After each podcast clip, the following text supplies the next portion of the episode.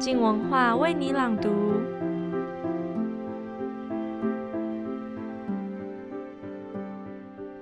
我们在画里藏着许多秘密，用对话来包装自己。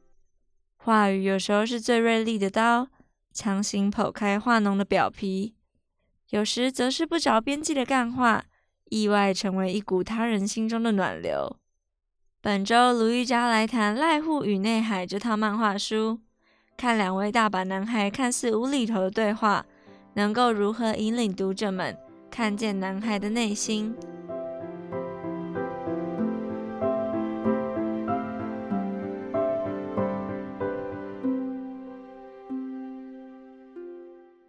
我是卢玉佳，我要为你朗读我的书评。我无法相信自己。读濑户与内海，对话总是嶙峋多孔结的，无言袒露出人心经年累月被风浪打的伤痕。有很多话，听到的当下不察，过后想起，才懂他透露了对方的心事。有很多话，一听就事有蹊跷，但却不可碰触。深究下去，彼此就会紧张、有压力。生命的寻路人描述部落青年在海上抄独木舟航行，为了熟悉每一股洋流的起伏，会把头发或生殖器用线连在船身上。在他和海的对话中，不放过每一丝细微震荡。日本漫画家此原何金野的漫画《濑户与内海》就是这样洞见观瞻，精密扫描海面每一道浪底下洋流回力的指纹。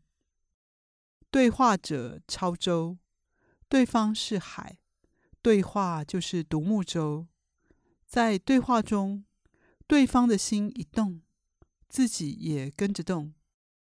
有人随波逐流，不知所终；有人奋桨逆流而被吞没。濑户与内海却以耐心超舟，回应每个波动，神迹让人叹为观止。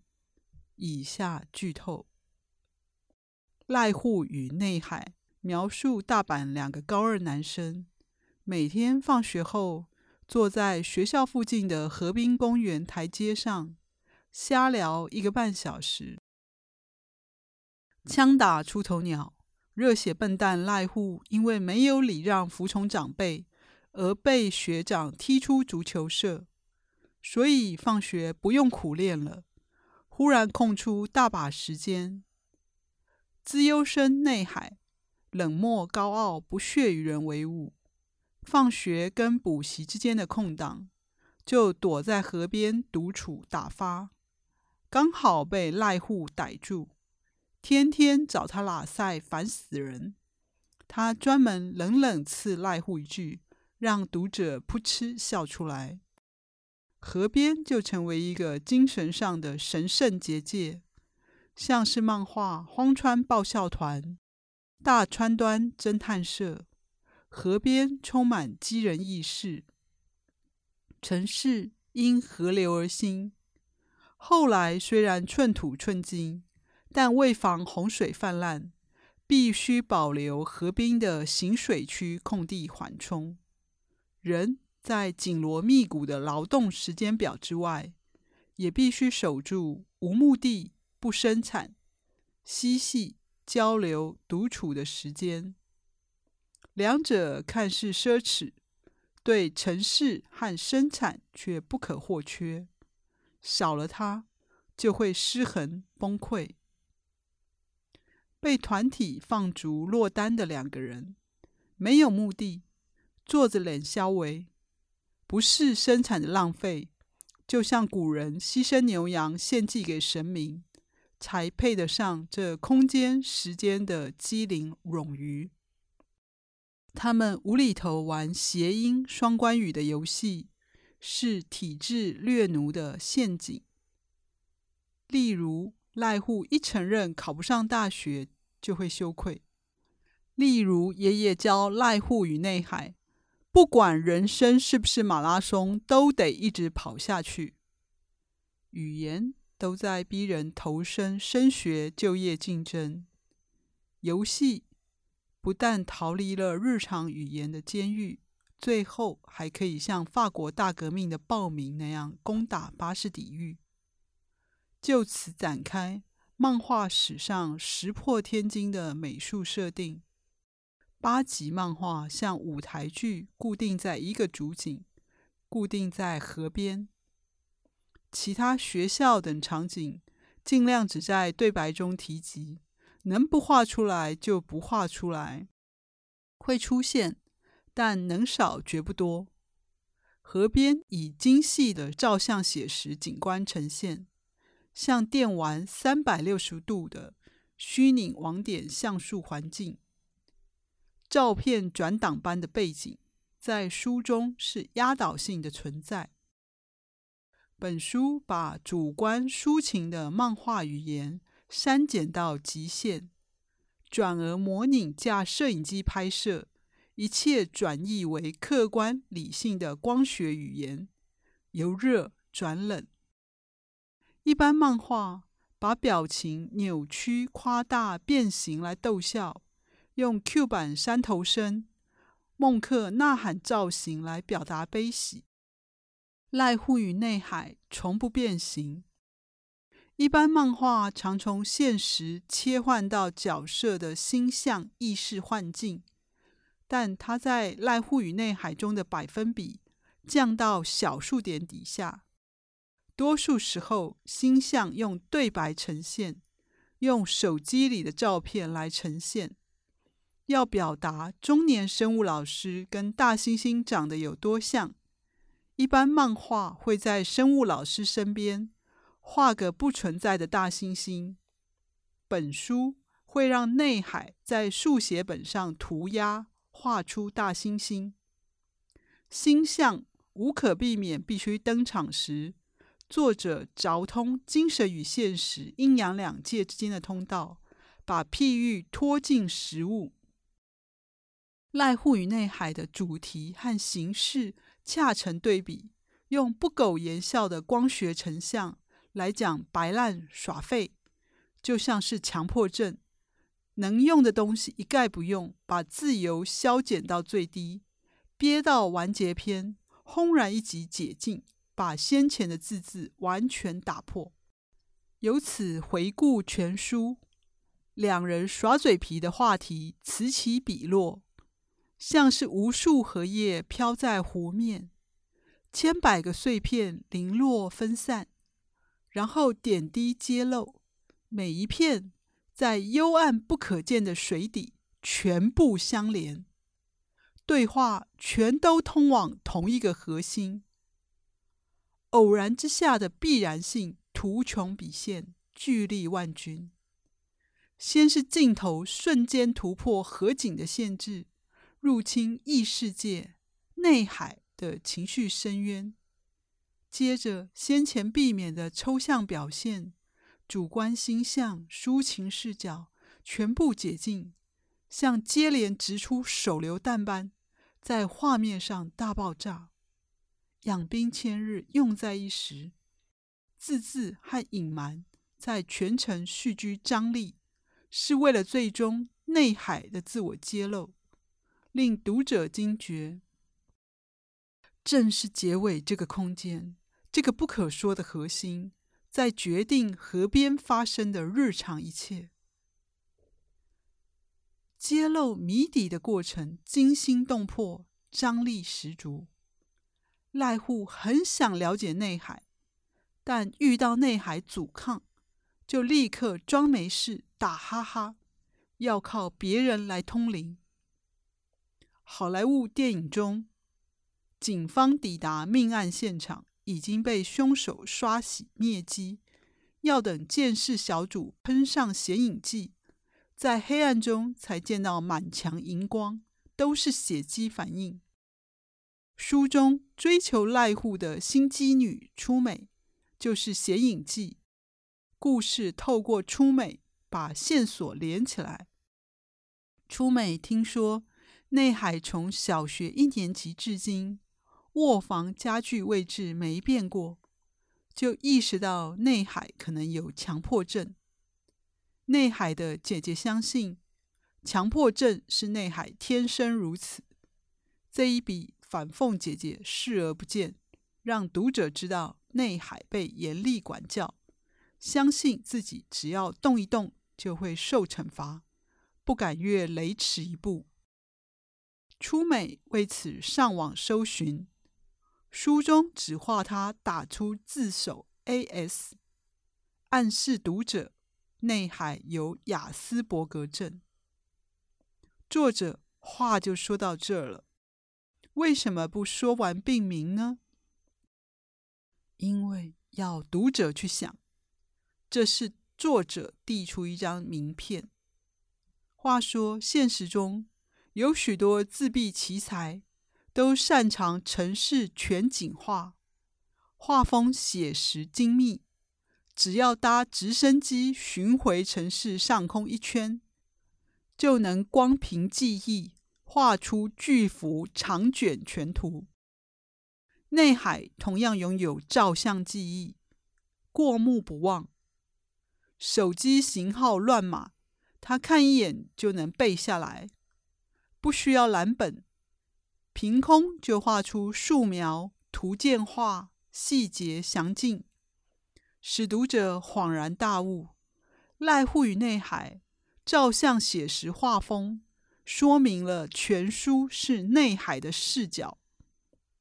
谈论好友怎样从不可能获救的精神困境中拯救了他。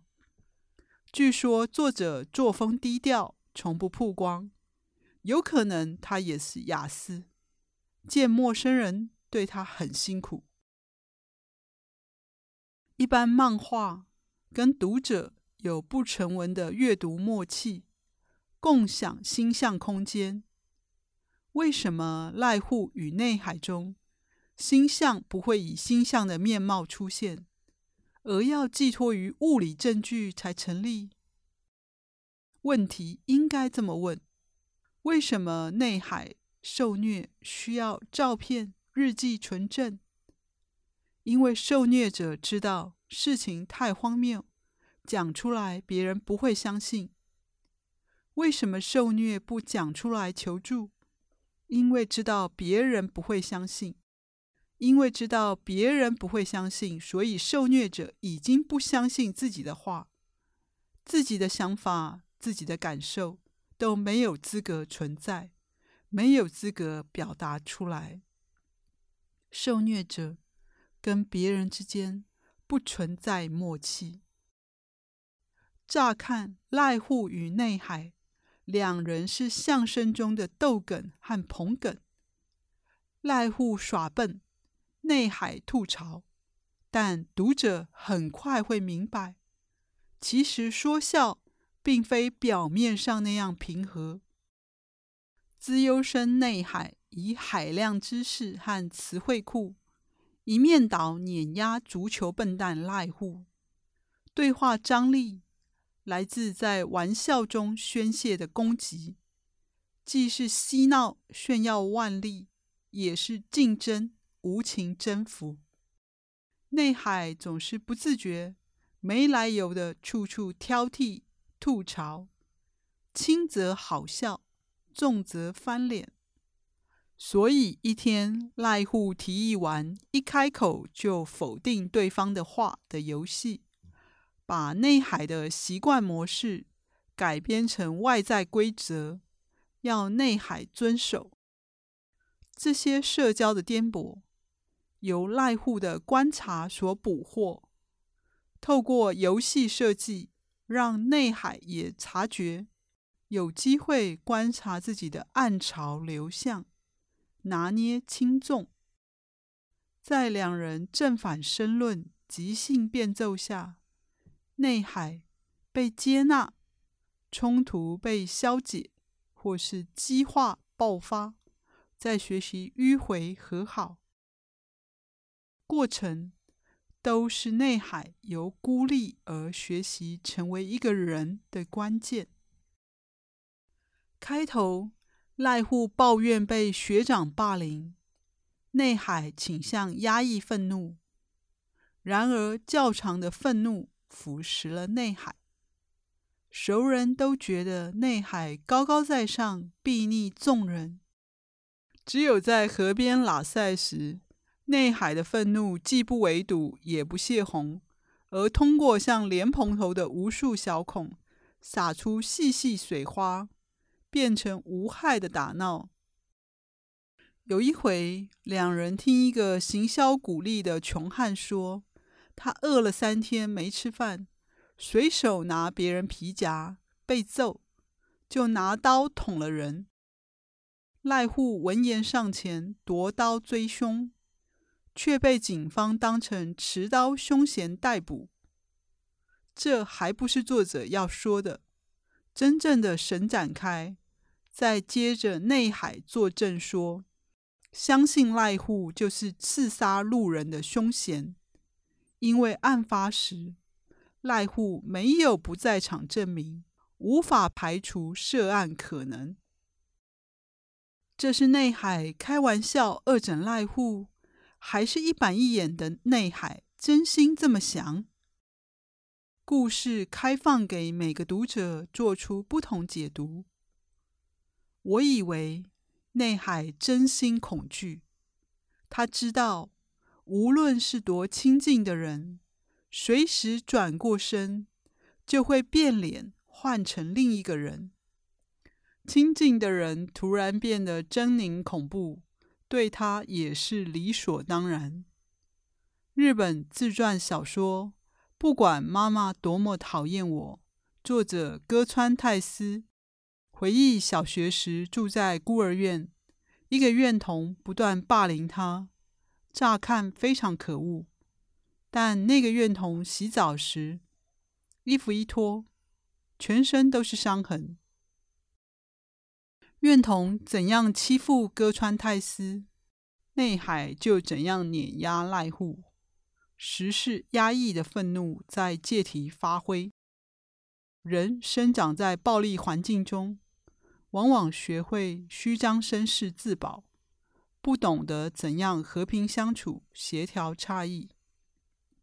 所以，美国贫民窟黑人社群发明了很多仪式来取代帮派暴力，像街头篮球斗牛、街舞小子遇见了先互相尬舞、嘻哈摆高姿态互呛。濑户设计这些对话游戏，就是把暴力转换为非暴力的装置。暴力来自生存本身，难以妥协。过程中，内海不断抵抗濑户。结尾揭晓后，回看全书许多小插曲，竟以长闪点出内海的心境。气球小丑。每次见赖户就有说有笑，一转头就定内海。对两人的明显差别待遇，原来是在写内海父母疼爱女儿、虐待儿子的差别待遇。而另一次，内海在不懂规则的情况下，被小丑和赖户逼着打手机电玩。内海只见手中电玩主角忽然倒闭。赖户和小丑嘲笑内海，竟然不知道主角要吃东西，竟然不知道不吃东西会死掉。乍看是搞笑，回头对照内海父亲吩咐母亲不给内海准备三餐，只给零用钱解决，用精神上的断粮处罚内海不听话。揭露电玩主角就是内海的化身。电玩剧情是墙头接连掉下可吃的东西和会杀死主角的东西给主角，玩家必须做出不同反应。可吃的主角该去吃，会爆炸的主角该躲开。但内海没玩过。完全看不出掉下的东西是哪一种，每次都弄错，害主角死掉。被赖户和小丑狠狠嘲笑一番。内海表现的是在现实中受虐儿的认知障碍，因为所受的压迫都以爱为名，甚至小孩子不依靠压迫者就无法生存，导致受虐者到成年后都还继续混淆被爱与受虐待。若被爱，就会恐惧不安；只有受虐时，才觉得被爱。所以内海无法分辨头顶掉下来的是食物或炸弹，也不懂为什么大家都能分辨。电玩这一关的结尾，剧情竟然是电玩主角的母亲从墙头露面，流泪向主角忏悔。不断扔东西下来，这让读者发现虐待内海的关键人物之一——内海的母亲，在全书中都没有露面。就算母亲是服从执行内海父亲的命令，但母亲怎能下得了手呢？母亲讨厌内海吗？不爱内海吗？究竟母亲是怎么想的？当中巨大的冲突与疑问，书里没有提。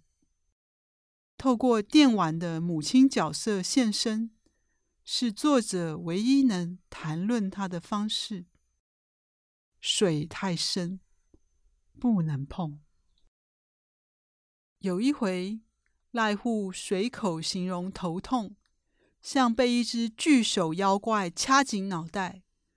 这信手拈来的譬喻，在内海追问下，赖户开展情节，共同创作出一个 RPG 电玩式的冒险故事。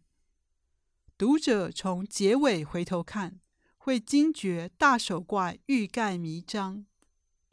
一旦妖怪爱上了公主，知道了爱为何物，这时面临的抉择是：妖怪要变成人类。还是从人类变回妖怪，要说的就是内海的两难挣扎，要不要用暴力终结受虐？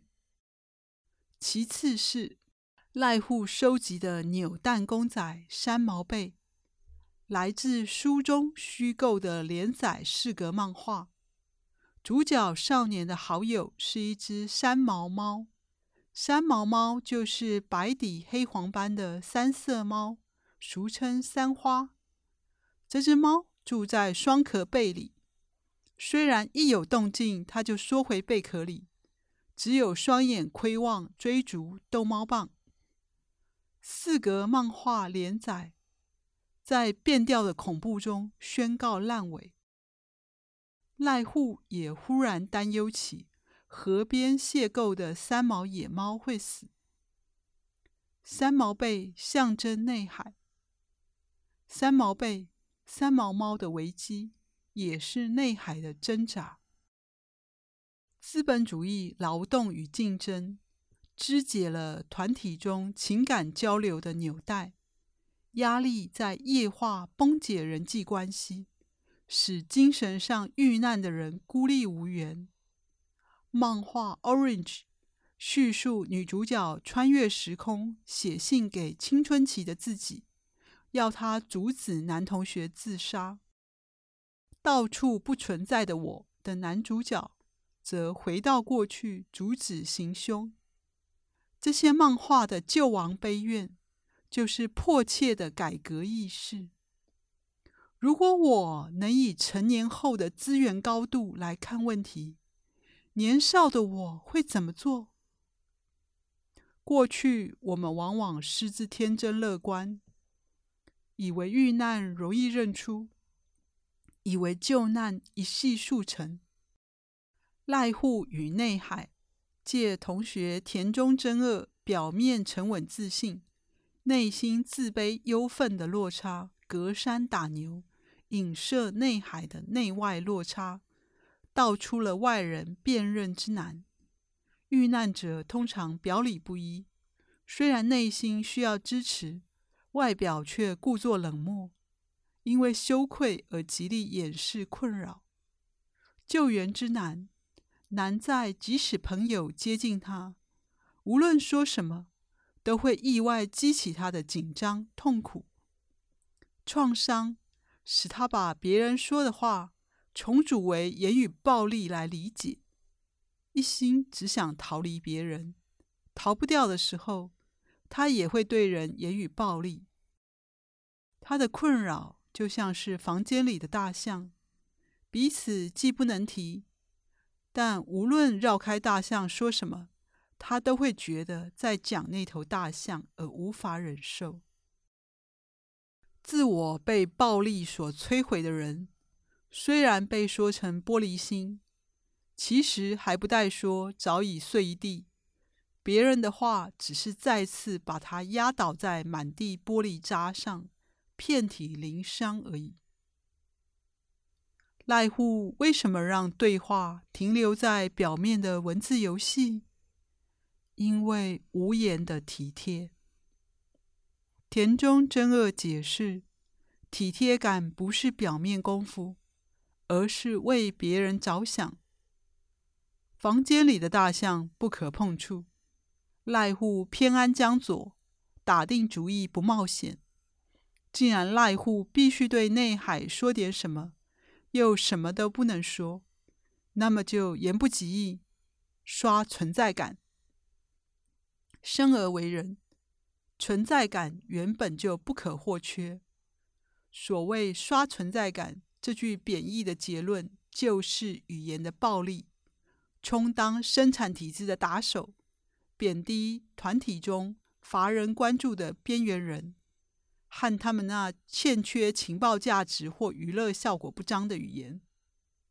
其实存在感就像刷牙，当然要天天刷，要是没刷到，就要刷好刷满。内海的自我原本以稀薄透明而消失，残骸已破碎一地，拼不回来。但透过接龙、譬喻等游戏的一来一往，内海说一句，赖户在拍子上回一句，这回应就像内海证明了内海的存在。一次次来回对话，起死人而肉白骨。内海从虚空中逐渐一点一滴被升回人间。旧的内海不知道猫有什么好，抱三毛野猫的亲密感令他陌生不安，感到威胁，就像他不喜欢别人接近，说别人像环法自行车赛的观众靠选手太近一样，离他太近了。而这个在对话中新生出来的人，却是在被别人喜欢。撒娇、吵架、输赢中，认识了自己的存在，在被野猫磨蹭、依恋、轮流喂猫中，成为需要别人也被需要的人。那是崭新而安全的自己。